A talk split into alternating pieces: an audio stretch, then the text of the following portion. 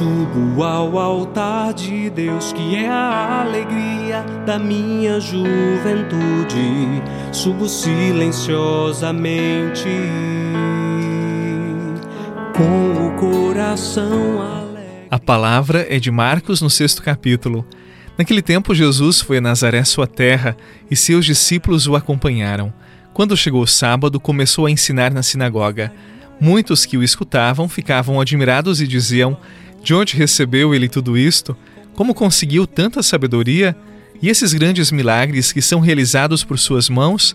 Este homem não é o carpinteiro, filho de Maria, irmão de Tiago, de José, de Judas e de Simão? Suas irmãs não moram aqui conosco? E ficaram escandalizados por causa dele. Jesus lhes dizia: Um profeta só não é estimado em sua pátria, entre seus parentes e familiares e ali não pôde fazer milagre algum, apenas curou alguns doentes impondo-lhes as mãos, e admirou-se com a falta de fé deles. Jesus percorria os povoados das redondezas ensinando. Palavra da salvação. Glória a vós, Senhor. O coração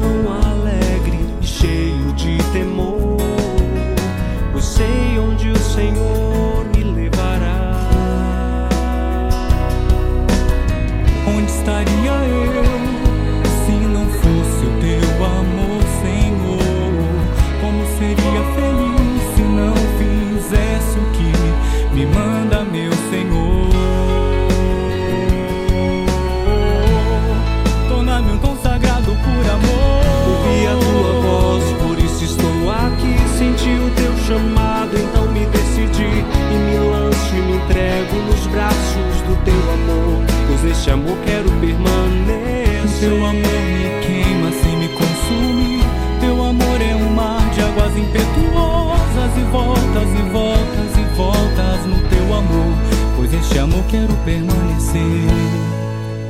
Faz-me sentir o teu amor.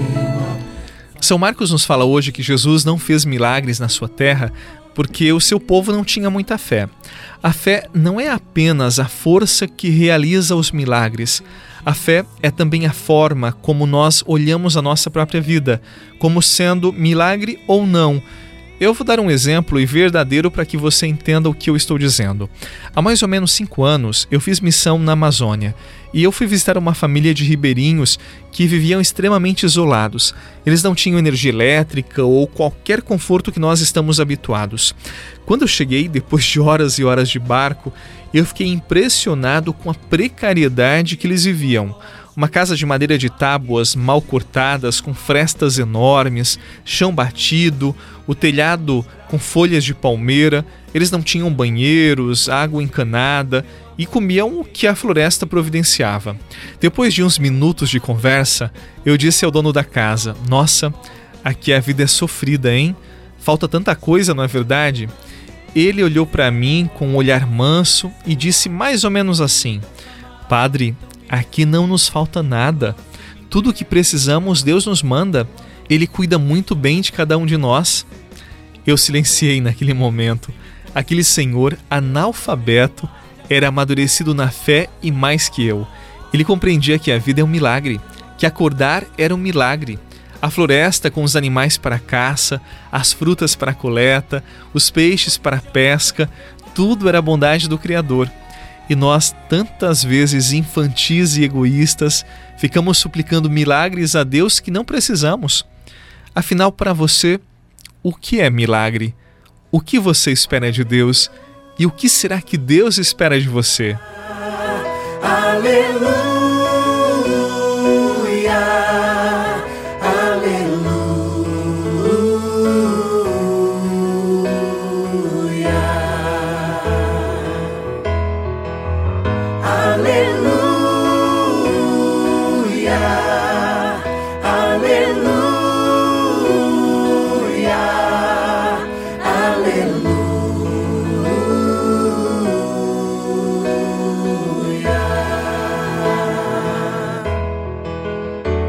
Porque procuras entre os mortos quem vive está. E sobre os principados triunfou.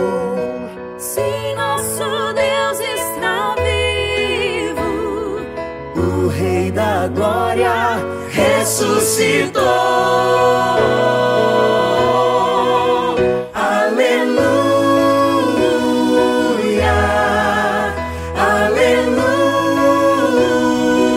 Há pouco tempo atrás, nós vimos aquelas cenas fortes de cristãos que foram decapitados pelo Estado Islâmico no Oriente Médio.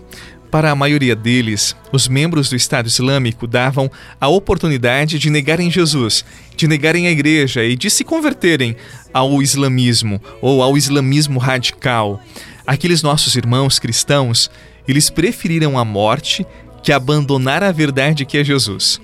Sabe, quando alguém já não se importa com aquilo que é verdadeiro e vem de Deus, já começou a morrer por dentro e já faz tempo aqueles nossos irmãos decapitados lá pelo Estado Islâmico, tal como João Batista, que também foi decapitado pela verdade, eles morreram para este mundo e nasceram para a vida eterna, pois a verdade que descobriram não muda, não é uma mentira e não deixa ninguém na mão.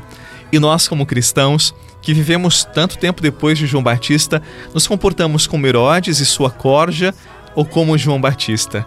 Que o Espírito Santo nos dê a graça de sermos testemunhas da verdade, de sermos testemunhas de Jesus, sem hipocrisia, sem falsidade, sem maquiagem em nossa fé. Sejamos testemunhas da luz no mundo com tanta escuridão. Que o Senhor Jesus abençoe o seu dia, a sua família e a sua casa. Mantenha sempre a esperança no seu coração, porque Deus está com você. Em nome do Pai, do Filho e do Espírito Santo. Amém. Um excelente dia e até amanhã. Porque procuras entre os mortos quem vivo está. E sobre os principados triunfou.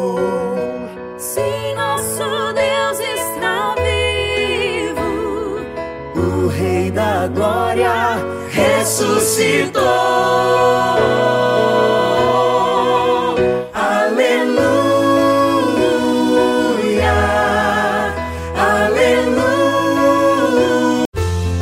Você rezou com o Padre Eduardo Rocha, pároco da Catedral de Tubarão. Você pode acompanhar todos os dias pelo Spotify, Deezer, Castbox, Google Podcasts e YouTube. Basta procurar Oração da Manhã com o Padre Eduardo Rocha. E se preferir para receber pelo WhatsApp e Telegram, envie a palavra oração para 48 996 44 1433.